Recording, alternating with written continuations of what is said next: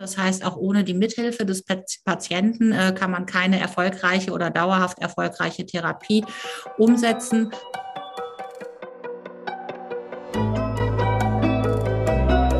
Forever Young, der Gesundheitspodcast vom Lanzerhof. Von und mit Nils Behrens. Laufen, Radfahren oder Schwimmen. Das alles wäre nicht möglich ohne unsere Gelenke. Diese sind von Geburt an für jede kleinste Bewegung verantwortlich und müssen täglich enorme Belastungen aushalten. Dabei sind sie nicht nur für das Zusammenspiel und die Verbindung von Muskulatur und Knochen, also die Beweglichkeit zuständig, sie fungieren auch als eine Art Stoßdämpfer. Massive Belastungen, wie zum Beispiel beim Springen, müssen abgefedert werden. Damit unsere Gelenke so funktionieren, benötigen sie Gelenkflüssigkeit und Knorpel. Und darüber spreche ich mit meinem heutigen Gast. Dr. Maike Diesner ist Fachärztin für physikalische Therapie und Rehabilitation, konservative Orthopädie, Ernährungs- und Sportmedizinerin. Sie hat mit ihrem Buch Natürlich schlank bereits einen Bestseller geschrieben. Heute sprechen wir über ihr neues Buch Gelenke im Glück, wo es darum geht, wie man einen Ausfall der Gelenke präventiv entgegenwirken kann. Herzlich willkommen, Dr. Maike Diesner. So, liebe Maike, ich muss ja wirklich sagen, du hast mich ja in deinem Buch gleich am Anfang schon sehr gut abgeholt. Vor allem, was ich so herrlich fand, ich glaube, es ist gleich irgendwie auf Seite 5 oder so, was dieses Buch kann und soll. Und das beantwortest du einfach mal mit so mit einem Satz, dir die Möglichkeit zu einem aktiven, schmerzfreien Leben und einem gut geschmierten Bewegungsapparat zeigen. So, das klingt natürlich erstmal so, dass man denkt so, hey, super, dann habe ich hier jetzt sozusagen die Weltformel für glückliche Gelenke wo du dann aber gleich am nächsten Satz mit aufhörst, was dir dieses Buch nicht weismachen will, dass es ein Allheilmittel für alles und alle gibt. So, also von daher, worum geht's denn?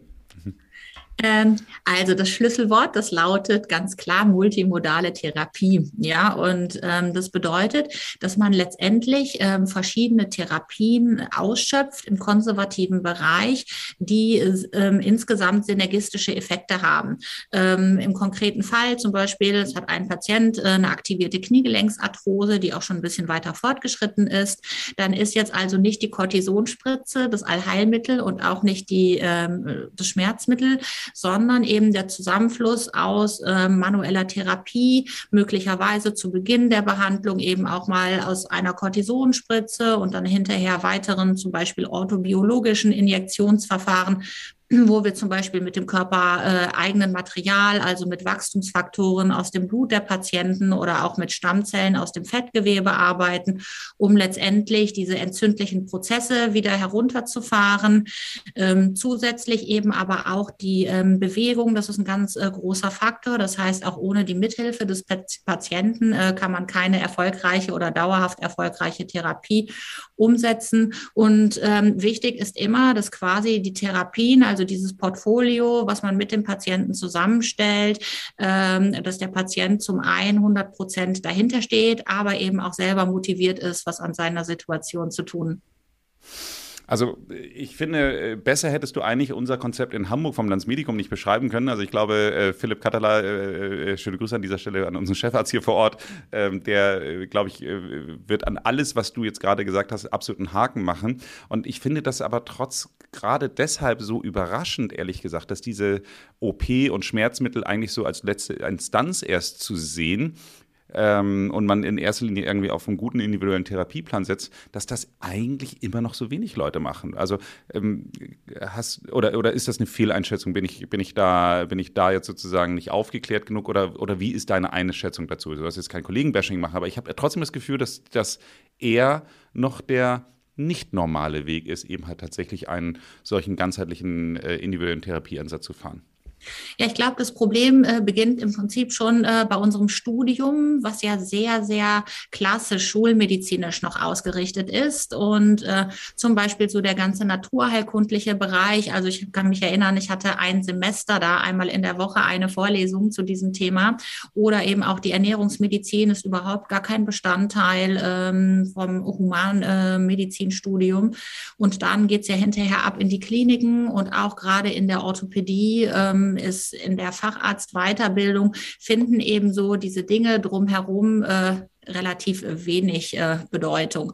Und ähm, das, was ja positiv ist, äh, genauso wie ihr das eben auch äh, betreibt in äh, ja, euren Dependancen, dass eben so dieser gerade Blick über den Tellerrand hinaus ja meistens letztendlich auch den Erfolg bringt, wenn man rechtzeitig mit den Behandlungen einsetzt. Und äh, ich finde, man beobachtet ja jetzt doch immer, immer mehr, dass sich auch mehr Kollegen öffnen, äh, eben diese entsprechenden Zusatzweiterbildungen auch besuchen und ähm, den Patienten auch mehr und mehr multimodale Therapien anbieten.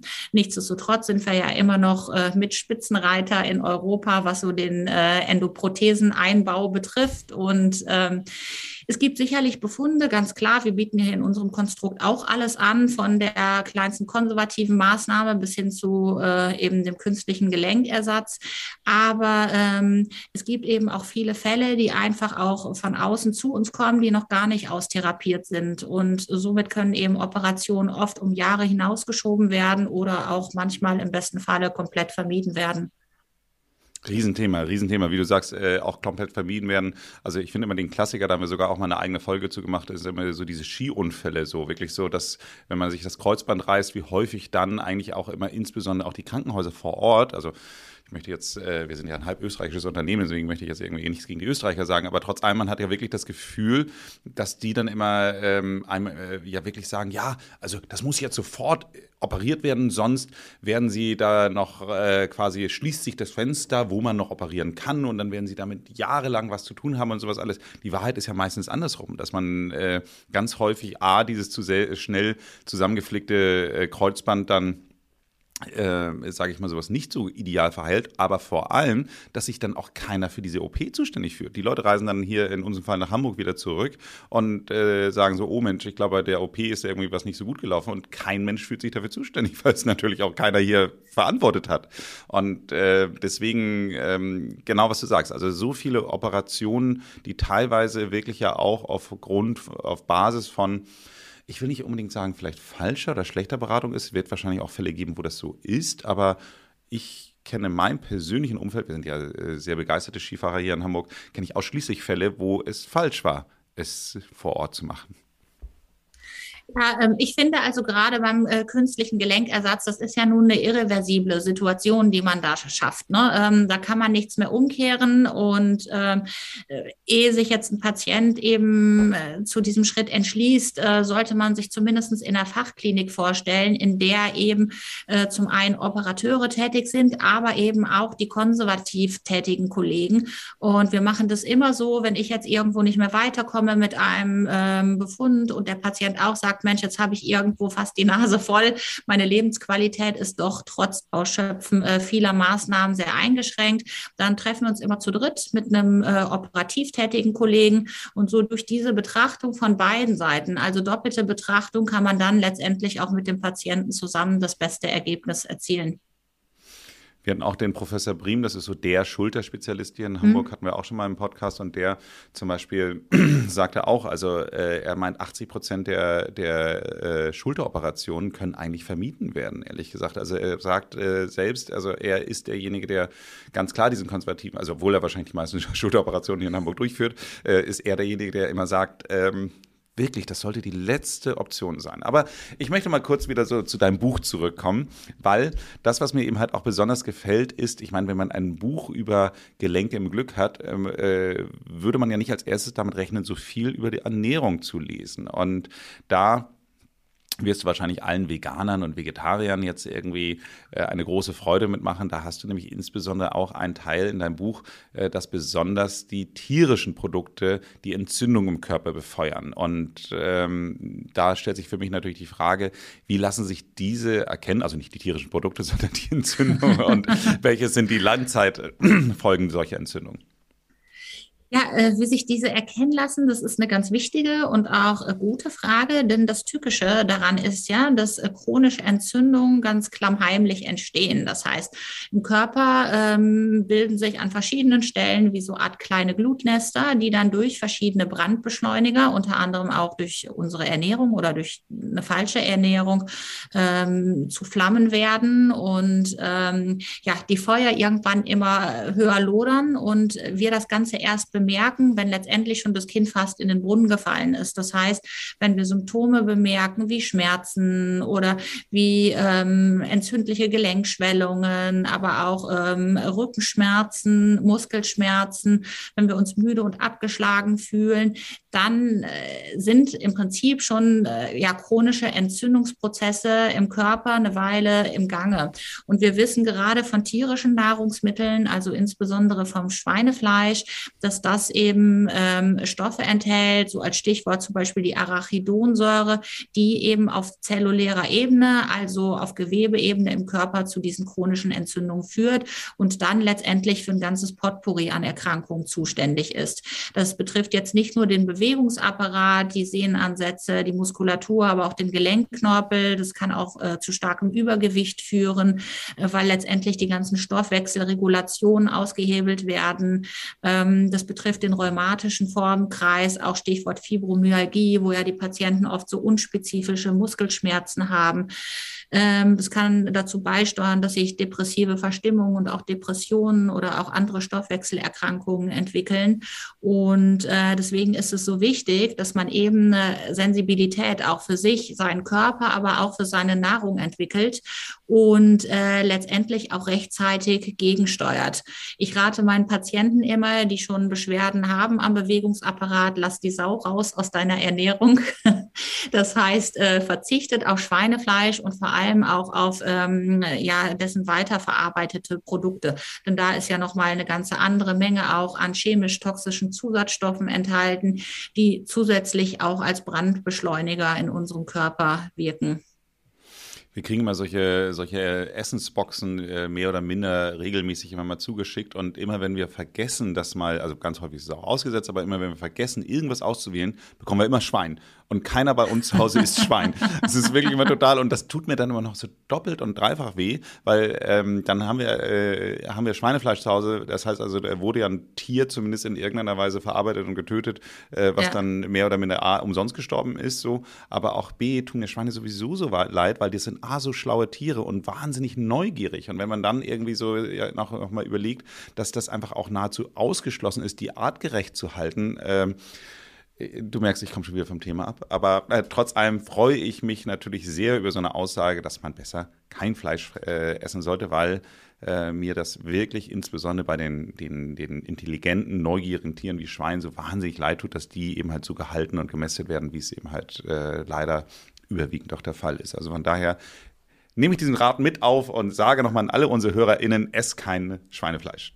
Genau. So, dann ähm, komme ich doch mal drüber, wo wir jetzt schon über dieses Thema Entzündungen reden. Ähm, hast du denn auch Lebensmittel, die Entzündungskiller sind? Ähm, ja, es gibt eine ganz, ganz lange Liste an Entzündungskillern, ähm, auch in meinem Du musst Buch nicht alle verraten, die Leute, nee. die Leute sollen ja auch noch dein Buch kaufen. Genau, richtig. Also, ein genereller Tipp ist, äh, möglichst äh, frisches, saisonales und wenn möglich auch regionales Obst und Gemüse auf den Teller bringen, denn darin ist eben die höchste Dichte auch an Mikronährstoffen enthalten. Anstelle so dieser ganzen exotischen, teuren, aber auch äh, leider gehypten Superfoods, ob das jetzt die Goji-Beere ist oder Acai, ähm, äh, ich nenne das immer unsere Local Heroes, ähm, also äh, Superfoods, die quasi aus der Region kommen und wenn man die dann noch saisonal einkauft, also ähm, mehr Mikronährstoffe kann man einfach nicht äh, aufnehmen. Und ein ganz gutes Beispiel kommt ja jetzt auch bald wieder die Blaubeerenzeit. Mhm. Äh, Blaubeeren sind im Prinzip Feuerwehr, Gesundheitspolizei und Personal Trainer in einem. Insbesondere in dieser dunklen Schale, in der blauen Schale stecken ja sogenannte Anthocyane, das sind Antioxidantien Antioxidantien, die letztendlich oxidativen Zellstress bekämpfen. Das heißt, äh, schon alleine durch unsere Atmung entstehen ja sogenannte freie Radikale und äh, die attackieren unsere Zellen und äh, sorgen dafür, dass in denen ziemlich viel durcheinander gerät. Diese freien Radikale, die äh, führen auch zu chronischen Erkrankungen, ähm, ob das Stoffwechselerkrankungen, sogar Krebserkrankungen sind.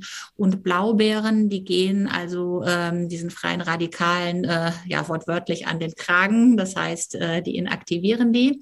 Das gilt aber nicht nur für die Blaubeere, sondern eben für alles an Obst und Gemüse, was eine dunkle ähm, Schale hat. Das können auch Auberginen sein, das können Brombeeren sein, Himbeeren sein, also alles das, was rot oder blau und dunkel ist. Das äh, gerne so häufig wie möglich verzehren. Dann ähm, Lauchgemüse. Entschuldige, das finde ich, wirklich, das find ich wirklich sehr lustig. Ich habe jetzt ja wirklich schon viele, viele Gespräche geführt, aber diese Regel hat mir wirklich noch niemand einer gesagt. Das ist also umso rot oder dunkel, äh, lila oder irgendwie was ist, umso mehr hat man von diesen Oxidantien. Das ist ähm, grandios. Also äh, äh, in diesem Zusammenhang wurde mir noch nicht erklärt. Also vielen Dank schon mal. Okay, also das ist hab, aber, ich hab, ich, aber ich habe dich gerade gerade unterbrochen und du wolltest gerade mit Lauch weitermachen. Ja, genau. Ähm, die Gruppe vom Lauchgemüse. Also Lauch ist ja so mein Favorit. Es gibt, glaube ich, kaum einen Tag, wo ich keine Porree-Stange irgendwie verwerte. Mhm. Und ähm, also im Lauchgemüse, ähm, da sind so Schwefelverbindungen und auch die ähm, gelten als Entzündungskiller. Ähm, auch im Knorpelbereich oder im Bereich der Sehnenansätze, da gibt es auch ganz interessante Studien dazu, dass eben äh, Knoblauch, Zwiebeln, Porree, Lauchzwiebeln, ähm, also gerne jeden Tag davon, Leinsamen sind äh, Superfoods und auch Entzündungskiller äh, für die Gelenke. Zum einen enthalten die ja sehr, sehr viele wichtige Ballaststoffe, aber eben auch ähm, die Omega-3-Fettsäuren, die ja antientzündlich wirken an unserem Gewebe, unsere Gelenke wieder gut schmieren. Oder der Sesam. Äh, Sesam ist ein absoluter Calciumknaller. Das heißt, sorgt eben dafür, dass unser Knochen gut mineralisiert ist. Und zusätzlich stecken im Sesam auch noch zwei Pflanzenhormone, ähm, das Sesamin und das Sesamol. Und auch das sind zwei weitere Top-Entzündungskiller. Also man muss gar nicht erst weit ausholen ne, und da irgendwelche pulverisierten, exotischen Superfoods äh, sich zulegen, sondern äh, die Natur aus der Region hat unheimlich viel zu bieten. Das ist ja sowieso so, wenn man sich diese Blue Zone-Studien anschaut, äh, diese fünf Regionen in der Welt, wo die Menschen überproportional alt werden, dann sieht man ja das Einzige, was die Ernährungsweise zusammen, also da äh, quasi äh, als, als gemeinsamen Nenner hat, ist, dass die meisten sich immer saisonal, regional äh, und so, wie man sich im Grunde schon 100 Jahre dafür ernährt, eigentlich ernährt. Und ähm, deswegen ich war jetzt äh, Anfang des Jahres in Brasilien, habe da irgendwie gefühlt jeden Tag Acai gegessen, aber da ist das ja auch irgendwie so, da kommt es ja auch her. Ähm, aber äh, trotz, äh, deswegen, also jetzt bin ich hier wieder in, in, in Hamburg und dann sind es eben halt eher die Blaubeeren und jetzt gerade Spargelzeit und keine Ahnung was, aber äh, was eben halt saisonal regional ist und das macht dann, finde ich, auch wirklich mehr Sinn. Du bist ja sowieso ähm, quasi sehr stark auf das Thema Ernährung eingestellt. Du hast ja dieses Buch, ich hatte es einen ganz kurz erwähnt, äh, schon mal äh, zum natürlichen Schlanksein geschrieben, was ja ein totaler Bestseller war. Und da geht es ja in erster Linie um dieses Thema Clean Eating. Und ähm, du sprichst es ja schon an, dass eben halt grundsätzliches die Ernährung eben halt eine Auswirkung auf Gelenke, Muskeln und Bänder eben halt hat. Magst du trotzdem vielleicht mal, ähm, HörerInnen können natürlich auch ein anderes Buch kaufen, aber äh, äh vielleicht mal kurz in a nutshell äh, erklären, was du mit Clean Eating meinst? Ähm, ja, Clean Eating, also oder mit dem Clean Eating kann man eben auch hervorragend chronische Entzündungen löschen und viele Krankheiten in ihrem Heilungsprozess unterstützen. Ich habe das ja selber so an meinem eigenen Körper auch damals ähm, ja äh, erlebt. Ähm, ich habe äh, eine Urtikaria gehabt, eine Nesselsucht und mhm. äh, keiner wusste, wo das herkam. Und das war hinterher so schlimm, dass ich trotz eben dieser ganzen Medikamente, die, Derm die Dermatologen so verschreiben und ich habe mir Antikörper hinterher gespritzt, ähm, ist das nicht in den den Griff äh, oder kam das nicht äh, wieder in die Reihe und man wusste den Auslöser nicht. Konnte hinterher keinen Sport mehr machen, weil diese Kleidungsnähte schon alleine durch die Reibung diese Nesselsuchtschübe immer wieder ausgelöst haben. Und äh, wie das manchmal auch als Arzt so ist, ähm, ne, bis man dann für die Patienten hat man immer die besten Ratschläge, auch ernährungsmedizinisch. Aber ähm, bei mir hat es selber erst sehr spät geklingelt und ich habe dann durch ein anderes ähm, TV-Projekt, äh, wo ich eine Diät-Challenge begleitet habe für den WDR, eine Dame, die sehr, sehr viele internistische Erkrankungen hatte, auf das Clean Eating eingestellt. Und als ich die nach drei Monaten wieder gesehen habe, äh, da war ich so verblüfft von diesen Effekten. Ähm, die Frau hatte kein Blut Bluthochdruck mehr, die Blutfettwerte waren wieder im Normbereich. Man hat ähm, in der Sonographie gesehen, die hatte also auch eine Fettleber vorher, dass ähm, sich die Fettleber in vielen oder in weiten Teilen wieder äh, zurückgebildet hatte und die sprühte einfach vor Energie. Und dann habe ich mir mein eigenes Clean Eating Konzept zusammengestellt und auch ich bin nach sechs Wochen, ich brauchte ich diese Antikörperspritzen nicht mehr, konnte mein Antihistaminika-Konsum äh, auf die Hälfte reduzieren und mittlerweile bin ich vollständig beschwerdefrei. Und ähm, das zeigt eben, also Clean Eating bedeutet reines, sauberes Essen. Und das bedeutet, dass man eben weitestgehend auf alles, was so stark industriell weiterverarbeitet ist, verzichtet. Ähm, das muss man nicht absolutistisch sehen. Ich lebe zum Beispiel nach dem sogenannten 80 zu 20 Prinzip. Das heißt, zu 80 Prozent, wenn wir das mal auf eine Woche ähm, übertragen, lebe ich clean, äh, versuche eben stark weiterverarbeitete Nahrungsmittel rauszulassen aus meiner täglichen Ernährung. Und in 20 Prozent esse ich einfach das, worauf ich gerade Lust habe. Wenn ich verabredet bin mit einer Freundin, Grillen, dann darf es auch mal ein Glas Wein sein und äh, auch mal eine Pizza dazu, aber es muss eben unterm Strich passen. Und beim Clean Eating haben eben auch ähm, äh, zum Beispiel der Haushaltszucker, so dieser Überkonsum, weil Zucker steckt ja nahezu fast jedem äh, industriellen Lebensmittel. Ähm, solche Dinge haben eben beim Clean Eating keinen Bestandteil oder Transfettsäuren, Trennmittel, Konservierungsstoffe, Geschmacksverstärker etc. Das heißt, auf dem Teller landen im Prinzip diese frischen, saisonalen, regionalen Lebensmittel, ähm, Saaten, Nüsse, ähm, und ähm, auf der anderen Seite lässt man eben alles das, was chronische Entzündungen im Körper anfeuert, eben auch tierische Produkte, insbesondere auch Kuhmilchprodukte, das ist ja auch ein Thema. Ähm, das findet eben in der clean Ernährungsweise nur einen sehr, sehr untergeordneten äh, Stellenwert. Am besten ist, man verzichtet ganz drauf, aber wer das jetzt nicht möchte oder kann, ähm, der sollte sich eben bewusst sein darüber, dass das chronische Entzündung macht und äh, den Konsum möglichst reduzieren. Ja, ich war so überrascht, weil äh, für mich war immer so dieses Thema selber zu Hause kochen sozusagen, war immer so der, der, der Schlüssel für ähm, auch dieses Thema Clean Eating oder sich insgesamt besser und bewusster zu ernähren. Und das, wo ich aber nie so drüber nachgedacht habe, das hatten wir auch hier mal in einem anderen Gespräch äh, dann mal, das Thema Nudeln, wo ich immer dachte, so, wieso aber Nudeln, die, die die sind ja so, wie sie die Natur vorgesehen hat, aber sind sie ja natürlich nicht ganz. Nicht, nicht ganz. Ähm, aber das ist so ganz interessant. Also man, man, man tendiert manchmal dazu, nur weil man dann eben halt zu Hause etwas kocht, frisch kocht, dass man dann ähm, gewisse Lebensmittel einfach schon so selbstverständlich da sind, äh, dass sie aber dann doch industriell verarbeitet sind. Und äh, da muss man sich auch drauf äh, besonders gucken. Und du sagtest auch das Thema Kuhmilch jetzt zum Beispiel. Ich finde ja, ähm, also ich bin kein Kuhmilch-Fan, ganz im Gegenteil. Äh, ich liebe, ähm, ich weiß gar nicht, ob ich hier Schleichwerbung kann ich ja eh machen, aber äh, ich bin so ein Oatly-Fan. So, also wenn man, ja. wenn man einen Kaffee hat, dann ich, ich liebe es einfach total. Aber ich finde dann, äh, dann die anderen müssen wir jetzt ja nicht hier, hier vorführen, aber es gibt ja große Marken, die ja irgendwie ein sehr sauberes Image haben, aber wo du dann wirklich auf die auf die Inhaltsstoffe schaust und dann denkst du, okay, Paracetamol hat weniger, äh, weniger Inhaltsstoffe als das, was da jetzt alles drin ist. Also ich nenne es immer die Rache des Le Lebensmitteltechnikers. Also ich finde, man muss da, ähm, äh, also nur weil es vegan ist, heißt es ja dann nicht immer zwingend, dass es besser ist, oder? Da hast du absolut recht. Ich weiß auch gerade, welche Marke du meinst wahrscheinlich. also auch das ist Bestandteil vom Clean Eating, eben eine äh, Lebensmittelsensibilität zu entwickeln.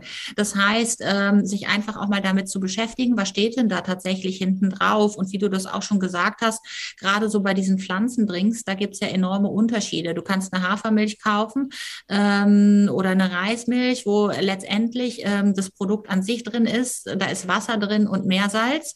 Und äh, du kannst eben auch eine kaufen, wo du tatsächlich ähm, ne, fast, äh, wo der Beipackzettel vom Ibuprofen kürzer ist, mhm. äh, weil das so voll äh, gepfropft ist mit irgendwelchen äh, chemisch-toxischen Zusatzstoffen. Und ähm, deswegen ist es immer wichtig, ähm, dass man nicht auf dieses sogenannte Clean Labeling hereinfällt. Es gibt ja auch ähm, ungesunde Produkte, wo dann aber draufsteht, es ist glutenfrei oder es ist vegan, ja, aber es steckt eben voller Zusätze oder voll schlechter Transfette. Und das macht ja die Industrie ganz geschickt, ähm, dass sie eben versucht, diesem Produkt, was eigentlich gesundheitsschädlich ist, so ein sauberes Image zu verleihen. Ich finde es sowieso manchmal so lustig, welche diese, diese Buzzwords, auf die dann alle gucken, sowas wie glutenfrei, wo du dann ähm, denkst so, hm, naja, aber äh, warum sollte auch? Weil, weil das Produkt es ja gar nicht hergibt, sozusagen. Also Kartoffelchips ist, so ist, ein gutes ja, Beispiel. Ja, ja, also da, da, da, da könnten wir jetzt auch hier zum Bäcker um die Ecke gehen und dann äh, müsste der Bäcker irgendwie auf, äh, könnte er groß sagen, alle unsere Brote sind ohne Gräten. Habe ich auch nicht erwartet, ja. dass welche drin wären. Also, genau. weißt du, was ich genau. meine? Also, naja. Ich finde ein Thema, ähm, hier nochmal schöne Grüße an Lippi, der freut sich immer, wenn ich ihn, äh, besonders wenn ich ihn an diesem Thema dann irgendwie erwähne, ähm, das Thema Darmgesundheit. Also äh, mhm. ich finde es auch so schön, holy shit, wenn der Darm auf Gelenke und Gesundheit scheißt. Also, also das zitiere ich hier aus seinem Buch, möchte ich an dieser Stelle sagen, liebe HörerInnen. Ähm, also da würde ich jetzt mal so sagen, kommt man ja nicht gerade als erstes drauf, wenn man sich mit dem Thema Gelenke, Muskulatur und Bänder auseinandersetzt. Ähm, aber na, wahrscheinlich liegt es nahe, wenn man über Ernährung redet und die Auswirkungen, dann kommt der Darm irgendwann ins Spiel, oder? Ähm, ja, ganz genau. Ähm, unser gesamter Verdauungstrakt oder Apparat ähm, ist ja quasi für die Ver- und Entsorgung auch ähm, unseres Körpers zuständig und gleichzeitig aber auch ein wirksames Schutzschild. Das heißt, alles das, was wir über unsere Ernährung aufnehmen, darin sind ja eben auch nicht ganz so äh, gesunde Bestandteile, ähm, das soll ja abtransportiert werden und nur die wertvollen Nahrungsbestandteile sollen ja über die Darmschleimhaut ähm, aufgenommen werden. So jetzt leben in unserem Darm, lebt eine so ganz große Bakterien-Community. Ja, das heißt, ähm, das ist die sogenannte Darmflora oder jetzt äh, ganz on vogue ist ja auch der Begriff des Mikrobioms. Und mhm. das Mikrobiom, das meint im Prinzip nichts anderes als die gesunden und die äh, schlechten Darmbakterien. Also wir haben ganz viele unterschiedliche Bewohner. Und das Interessante ist, die entwickeln sich je nach Input. Also je nachdem, was ich esse, ähm, setzt sich in Abhängigkeit eben unser Mikrobiom zusammen. Und äh, wenn ich jetzt zum Beispiel mich überwiegend von süßen Dingen ernähre oder mich von äh, Fleischprodukten ernähre, dann habe ich zum Beispiel äh, ganz viele Fäulniserreger oder auch eine Überbesiedlung an Pilzen in meinem Darm, die letztendlich zum einen selber Endotoxine produzieren, also ähm, proentzündliche Botenstoffe produzieren, ähm, die über die Darmschleimhaut aufgenommen werden. Und wenn diese Last zu groß ist, dann wird die Darmschleimhaut irgendwann löchrig löchrig. Das heißt, da bilden sich so kleine Poren, sodass immer, immer mehr schlechte Nahrungsbestandteile durch die Darmwand gelangen, dann in den Blutkreislauf und letztendlich auch in unsere Gelenke. Ähm, und deswegen ist mir das Thema einfach auch in dem Zusammenhang Gelenke im Glück so wichtig gewesen, dass man eben auch einen Bezug entwickelt, warum die Darmgesundheit so einen enormen Einfluss auch auf die Arthrose oder auf rheumatische Erkrankungen hat. Und ähm, wenn wir jetzt das Ganze einmal umkehren und gucken, wie man ähm, eben die guten Darmbewohner glücklich machen kann, dann stehen zum Beispiel Präbiotika da an erster Stelle. Und das sind natürliche Nahrungsmittel wie die Artischocke, das ist Fenchelgemüse, das sind Zwiebeln, ähm, aber eben auch Kartoffeln, ähm, die ja, wenn man die abkühlen lässt, da entsteht eine sogenannte resistente Stärke. Und das ist Futter, was unsere guten Darmbakterien äh, lieben. Auf der anderen Seite gibt es ja auch noch die Prä äh, Probiotika. Ähm, da denken wir jetzt zum Beispiel auch an diese Joghurts, die man so im Kühlregal findet. Oder eben auch Nahrungsergänzungspräparate wie Milchsäurebakterien. Aber das ist nicht unbedingt muss, sondern äh, man kann sich zum Beispiel auch wunderbar ganz kostengünstig ähm, ernähren und die Gesam Darmgesundheit stärken, indem dass man zum Beispiel so eingelegte Dinge häufig verzehrt, wie ähm, Gurken, ne, eingelegte Gurken, Maiskolben oder Zwiebeln ähm, Sauerkraut ähm, ist, also alles, was eben eingelegt fermentiert ist. Denn darin sind eben auch ganz viele Milchsäurebakterien, natürliche Milchsäurebakterien, mit denen man äh, die guten Darmbewohner füttern kann. Ich habe dazu schon auch mal eine Folge aufgenommen mit Paul Hammer, der eben halt diese entsprechenden Tests auch äh, macht. Äh, genau das, was du sagst, äh, welche Bakterienstämme man überwiegend hat. Und äh, genau da, äh, also man unterscheidet ja da die Firmikuten und die Bakterioiden. Und äh, das, was du ja angesprochen hast, wenn man sehr viel Süßes isst, dann hat man sehr viele Firmikuten. Und ähm, ich mache das gar nicht. Ich mache das gar nicht so viel. Ich habe trotzdem über 80 Prozent Firmikuten bei diesem Test gehabt. Also das war wirklich so, wo ich dachte so, oh Gott. Also rein, äh, gut, ich mache sehr, sehr viel Sport, aber rein von meiner Darmzusetzung müsste ich eigentlich massiv adipös sein. Ähm, ich glaube, wenn ich mal aufhöre mit Sport, dann bin ich das wahrscheinlich auch aufgrund meine Darmzusetzung alleine schon. Aber trotz, trotz allem ähm, sehr, sehr spannendes Thema, äh, womit ich dann eben halt auch überleiten möchte zum Thema Bewegung, weil natürlich ähm, sprichst du in deinem Buch auch über das Thema ähm, Bewegung und äh, das aber eben halt auch im Einklang mit den Gelenkbeschwerden, die dann im Zweifelsfall auch schon da sind. Ähm, trotzdem ja eigentlich ein überraschendes Thema, muss man ja wirklich so sagen, weil man würde jetzt ja immer denken, wenn jemand schon Gelenkbeschwerden hat, dann sollte man ja lieber äh, ruhig, sich ruhig verhalten. Ja, ähm, das Thema Bewegung, damit geht man ja vielen Patienten äh, richtig auf den Senkel. Aber ähm, Bewegung ist letztendlich das A und O bei äh, Gelenkerkrankungen. Auch wenn sich das jetzt erstmal vielleicht irgendwo so ein bisschen weit hergeholt anhört, ähm, indem, dass wir uns äh, regelmäßig bewegen, davon ernährt sich ja äh, der Gelenkknorpel auch. Ähm, den muss man sich vorstellen wie so ein Schwamm. Das heißt, der Knorpel ist nicht durchblutet, genauso wenig wie auch unsere Bandscheiben. Und nur in der Bewegung können eben per Diffusion die Nährstoffe aufgesogen werden. Das heißt, in einem Gelenk, das Gelenk ist ja von so einer Gelenkkapsel umhüllt und in dem Gelenk an sich befindet sich ja Gelenkschmiere und darin sind die Nährstoffe für unseren Knorpel. Wenn wir uns jetzt also bewegen, dann saugt sich quasi der Gelenkknorpel voll mit den Nährstoffen und gibt äh, letztendlich die Abfallprodukte wieder nach außen ab in die Gelenkflüssigkeit. Ähm, wenn wir jetzt also von morgens bis abends äh, uns den Hintern auf dem Bürostuhl breit sitzen, ja, oder äh, überwiegend auf der Couch herumlümmeln, findet keine Diffusion statt. Das habe ich ja auch so in meinem Buch ähm, beschrieben. Nichts geht, wenn sich nichts bewegt. Ja, mhm. und äh, insofern ähm, ist äh, letztendlich eine regelmäßige Bewegung sehr, sehr wichtig. Allerdings sage ich immer, ähm, bewegen mit Köpfchen. Das bedeutet, ähm, dass man jetzt nicht in den Schmerz hineinlaufen oder hineintrainieren soll soll oder um jetzt irgendwelche Übungen äh, letztendlich ähm, durchführen zu können, dass man da in irgendeine Schonhaltung verfällt, so dass man noch die darüber und darunter liegenden Etagen überproportional äh, beansprucht. Also nicht trainieren nach dem Motto Augen zu und durch, sondern eben auf ein gelenkschonendes Training setzen. Das, was die Gelenke überhaupt äh, nicht mögen, das sind so Sportarten mit schnellen Richtungswechseln, Stop-and-Go-Bewegungen, wie wir das zum Beispiel von den Ballsportarten auch erkennen. Am besten ähm, Squash, das war immer das Schlimmste für mich. Ja. Danach konntest du mich also wirklich, also ich, ich glaube, Squash ist eine Sportart, die wurde von Orthopäden erfunden. Also gerade äh, Stop-and-Go-Bewegungen auf hallem Boden, äh, das ist der Killer für die Kniegelenke unter anderem. Ähm, aber die Gelenke, die lieben eben gleichförmige Bewegungsabläufe, möglichst ohne Stauchungsbelastung, wie zum Beispiel das Radfahren, Kraulschwimmen, Aquajoggen, das Trainieren auf dem Crosstrainer, Walken. Ähm, wer also unter Gelenkbeschwerden leidet, der sollte eben Sportarten durchführen, die möglichst äh, gleichförmige Bewegungsabläufe beinhalten. Ja, ähm, also quasi klassische Ausdauersportarten dann wahrscheinlich in erster Linie. Genau. Ähm, bis auf so das Joggen, ne, in Anführungsstrichen. Beim Joggen hat man eben auch die Stauchungsbelastung auf den Gelenkknorpel. Deswegen wäre da eben Walken deutlich gelenkschonender oder eben das Radfahren auch. Okay, ausgezeichnet.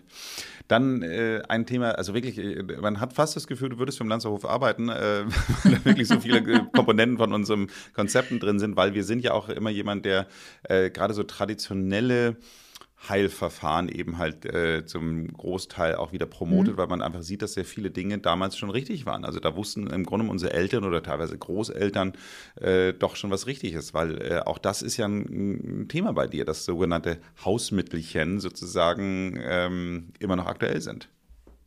Ähm, absolut. Ähm Wichtig finde ich ist äh, letztendlich, was so die Hausmittel angeht, und das kommt oft äh, zu kurz auch in der Presse, dass man erstmal verstehen muss, äh, was wie wirkt und warum man das einsetzt. Ähm, so das beste Beispiel sind ja die Wickel. Ähm, auch die mhm. haben heutzutage noch äh, einen enormen Stellenwert in der Behandlung bei Beschwerden des Bewegungsapparates, auch wenn da jetzt vielleicht der ein oder andere müde drüber lächelt. Ähm, das kann ich verstehen. Ähm, das ist weder ein hochmoderner Begriff, noch hört sich das jetzt irgendwie besonders spektakulär an. Aber ähm, zum Beispiel ähm, bei aktivierten Arthrosen oder auch rheumatischen Erkrankungen, Arthritiden, ähm, kann man zum Beispiel mit, sehr gut mit Kohlwickeln arbeiten Blumenkohl enthält nicht nur super viel Vitamin C, sondern eben kann eben auch Entgiftungsprozesse im Körper ähm, eliminieren. Und ich habe einige Patienten, die das sogar von sich aus ne, äh, zu Hause durchführen. Ähm, um das Ganze ein bisschen einfacher zu gestalten. Ich empfehle auch oft Retterspitz, ne, dass man sich damit so Umschläge, Auflagen oder Wickel macht. Das kannte ich lustigerweise gar nicht. Also ich habe noch nie Retterspitz gehört. Ich habe es das, das erste Mal in dein Buch gelesen jetzt. Ähm, Retterspitz ist letztendlich, also fördert auch die Abschwellung, ähm, zieht Entzündung aus dem Gewebe aufgrund der enthaltenen ätherischen ähm, Stoffe und äh, ist letztendlich so ein bisschen eine einfachere und sauberere äh, Lösung, als jetzt den Kohl erstmal auszurollen. Ähm, aber es gibt eben auch viele Patienten, äh, die das äh, schon seit Jahren machen und ähm, denen das eben auch eine Schmerzlinderung bringt. Bei Prellung oder Verstauchung kann man sich auch Arnika-Auflagen machen, ähm, denn in der Arnika-Pflanze sind auch antientzündliche Stoffe enthalten und Stoffe, die abschwellend wirken. Und insofern ähm, haben Wickel und Auflagen durchaus einen hohen Stellenwert. Ingwer-Auflagen bei chronischen Rückenschmerzen zum Beispiel. Ähm, wichtig ist, das habe ich ja gerade schon mal gesagt, man muss verstehen, warum man was macht, denn man kann auch mit solchen einfachen Hausmitteln jede Menge falsch machen. Mhm. Das heißt, ähm, warme Wickel und Auflagen eignen sich zum Beispiel bei muskulären Verspannungen, da wo ich einfach mehr Durchblutung wieder haben möchte und mehr Aktivität im Gewebe oder eben auch bei nicht aktivierten Arthrosen habe ich jetzt aber auf der anderen Seite ein entzündliches Gelenk, also eine Arthrose, die in einem Akutstadium ist, äh, da wäre jetzt ein warmer Wickel das Schlimmste, was ich machen könnte. Oder auch bei Gelenkschwellungen aufgrund von Infektionen. Das heißt, in dem Bereich kämen eher Kälteanwendungen wieder zum Einsatz. Also wenn man sich damit auseinandersetzt und weiß, warum, wie was funktioniert, dann kann man eben auch mit Hausmitteln äh, unterstützende Linderung erzielen gibt es ein ganzes Kapitel zu in deinem Buch. Äh, genau. Die Wickel. Also von daher, wer, wer mal ganz tief in die Wickelmaterie einsteigen möchte, dann auf jeden Fall da. Komme ich mal zu dem, äh, zu meiner vorletzten Frage jetzt eigentlich äh, schon, weil es klingt jetzt ja so, als ob äh, man ja gar keine Schmerzmittel und OPs mehr braucht. Das ist aber ja nicht so, oder? Ähm, nein, das ist absolut nicht so. Ähm, also Lifestyle-Änderungen, wie jetzt äh, eine angepasste Ernährung oder ähm, eine adäquate Bewegung, die helfen uns ja in der Regel nicht ad hoc aus der äh, Klemme. Das heißt, äh, eine gesunde Ernährung und auch eine regelmäßige Bewegung, das ist die Basis des Ganzen. Aber wenn jetzt jemand unter akuten Schmerzen leidet, der will ja ein bisschen mehr hören als äh, mehr bewegen und sich gesund ernähren.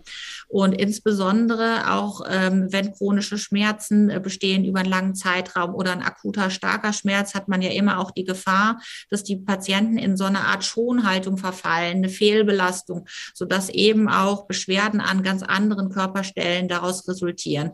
Und deswegen ähm, bin ich überhaupt kein Feind äh, der Pille. Also eine Pille ist nicht unbedingt immer der letzte Wille.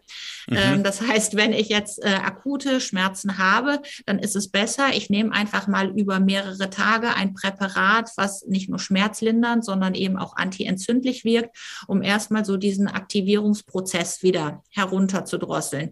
Ähm, natürlich gekoppelt, und hier sind wir wieder bei unserem Schlüsselwort der Multimodalität, gekoppelt mit physiotherapeutischen äh, Maßnahmen äh, oder physikaltherapeutischen ähm, Therapien und ähm, was das Thema Operation betrifft, ähm, natürlich gilt erst Ausschöpfen aller konservativ zur Verfügung stehenden Maßnahmen, die letztendlich auch befundgerecht sind. Aber es gibt ohne Zweifel eben auch äh, Befunde, die operiert werden müssen. Ne, als kurzes Beispiel, ich habe jetzt neulich eine 13-Jährige in der Sprechstunde gehabt, die ist Kickboxerin und die kam mit Knieschmerzen. Und ähm, da würde man ja erstmal denken, es ist ein Wachstumsschmerz, wird wieder vergehen. Wir haben aber trotzdem MRT gemacht und haben einen großen Knorpelschaden gesehen, die sie sich eben beim äh, Sport zugezogen hat. Und in so einem Fall würden wir jetzt nicht sagen, so jetzt gucken wir erstmal ein halbes Jahr oder ein Jahr, wie weit wir da mit konservativen Methoden kommen. Denn dann hätte das Mädchen ja ruckzuck irgendwann, wenn man die jetzt nicht operieren würde, wird die ja eine Arthrose entwickeln, richtig, eine Manifeste. Und so ein Befund gehört natürlich dann auch operiert ignoriert. Ähm, wichtig ist immer, dass die Therapien, die wir äh, letztendlich unseren Patienten anraten, dass die eben auch zum Befund passen. Meine letzte Frage ist eigentlich immer dieselbe Frage. Äh, es geht nochmal um den ultimativen Tipp oder einen letzten Tipp für unsere ZuhörerInnen. Ähm, in deinem Fall wahrscheinlich, was Gelenke glücklich macht. Du hast jetzt ja schon sehr, sehr viel erzählt. Äh, hast du noch was, was du uns mitgeben könntest? Ja, also äh, meine Grundmessage ist im Prinzip, dass es kein ähm, Allheilmittel gibt und äh, auch nicht die eine Wunderpille.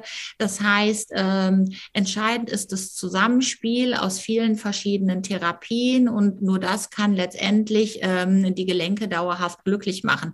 Wer sich jetzt gesund ernährt, wer sich regelmäßig bewegt, ähm, der macht schon mal vieles ähm, richtig.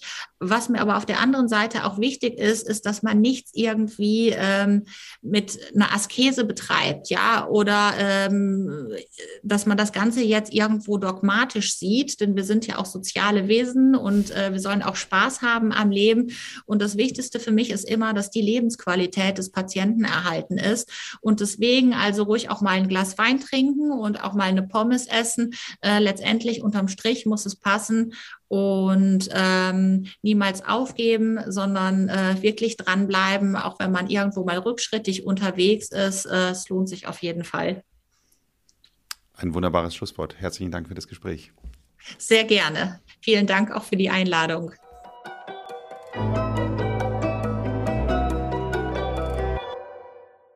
Sag mal, Maike, mir hat es ja wirklich Spaß gemacht, dein Buch zu lesen, weil es ja wirklich sehr, sehr lustige äh, Anekdoten da auch so drin sind. Also was heißt Anekdoten? Überschriften mit äh, Pack deinen Schmerz am Wickel oder Jetzt wird's heiß oder Get your butt up oder keine Ahnung was. Hast du da einen ein Comedy-Ghostwriter? Also äh, schreibt dir da Mickey Beisenherz noch ein paar Headlines oder, oder kommt das alles von dir? nee, das kommt tatsächlich ähm, aus mir selbst heraus. Ähm, das Ganze ist entstanden, äh, weil ich ja selber auch viel lese und irgendwie habe ich manchmal das Gefühl gehabt, äh, dass ich auf Seite 20 schon hätte einschlafen können. Und mir ist einfach wichtig, es gibt ja schon so viele Ratgeber im Ernährungsbereich und auch im Bereich äh, von Gelenkerkrankungen, Rückenschmerzen, dass äh, das Buch bei dem Leser nicht im Schrank mumifiziert, sondern dass der einfach Spaß hat am Lesen. Und äh, ich finde, alles, worüber wir schmunzeln müssen, äh, das bleibt einfach auch länger im Gedächtnis. Ich hoffe, es hat Ihnen diese Folge gefallen. Wenn ja, hinterlassen Sie uns doch bitte eine Nachricht bzw. eine Bewertung bei Apple Podcast oder Spotify. Ansonsten möchte ich Ihnen an dieser Stelle nochmal die Folge 105 nahelegen. Hier sprechen wir mit äh, Dr. Philipp Katterla über das Thema Arthrose, was ja auch zu dem Thema Gelenke passt. Abonnieren Sie diesen Podcast, damit Sie keine Folge verpassen. Ansonsten machen Sie es gut und bleiben Sie jung.